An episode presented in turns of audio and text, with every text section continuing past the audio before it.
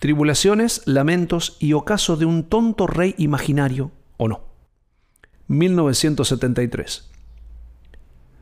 Se trata de otra fantasía en tiempo cinematográfico, que estuvo inspirada en una película francesa sobre un rey que Charlie vio en casa de María Rosa Llorio.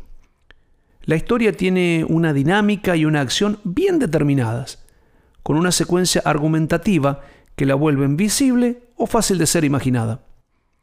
Al escuchar la canción uno puede ir dándoles forma a los personajes, a los paisajes y a las acciones.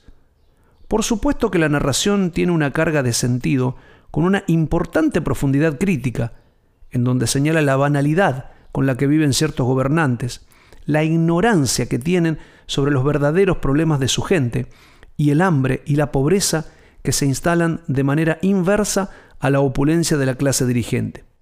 En algún momento, la reacción llega sin que esos gobernantes puedan comprender lo que sucede. El narrador de la historia habla en primera persona. Se trata de un rey que vive cómodamente en su mansión, rodeado de la cohorte de aduladores, snobs y fiesteros. Desde el palacio se veía el mar, y en el jardín la corte reía. Teníamos sol, vino a granel.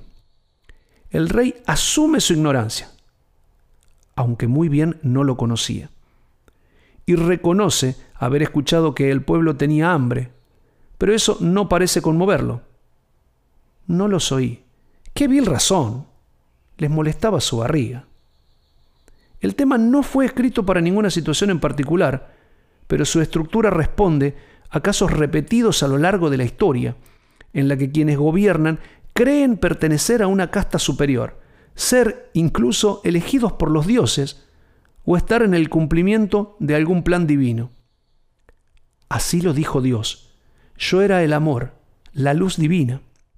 Más tarde o más temprano el escarmiento llega. Y si los gobernantes tuvieran la capacidad de escuchar, posiblemente la vindicta pública les enviaría algún mensaje previo a la revolución. Pero la sordera y la ceguera parecen ser los atributos de los déspotas, así es que cuando se enteran de lo que sucede, ya es tarde. La corte, al fin, fue muerta sin piedad, y mi mansión hoy es cenizas. La canción concluye como toda fábula aleccionadora y la justicia impera, incluso con quienes en algún momento se piensan indestructibles e inmortales. Yo era el rey de este lugar, tenía cien capas de seda fina, y estoy desnudo. Si quieren verme, bailando a través de las colinas.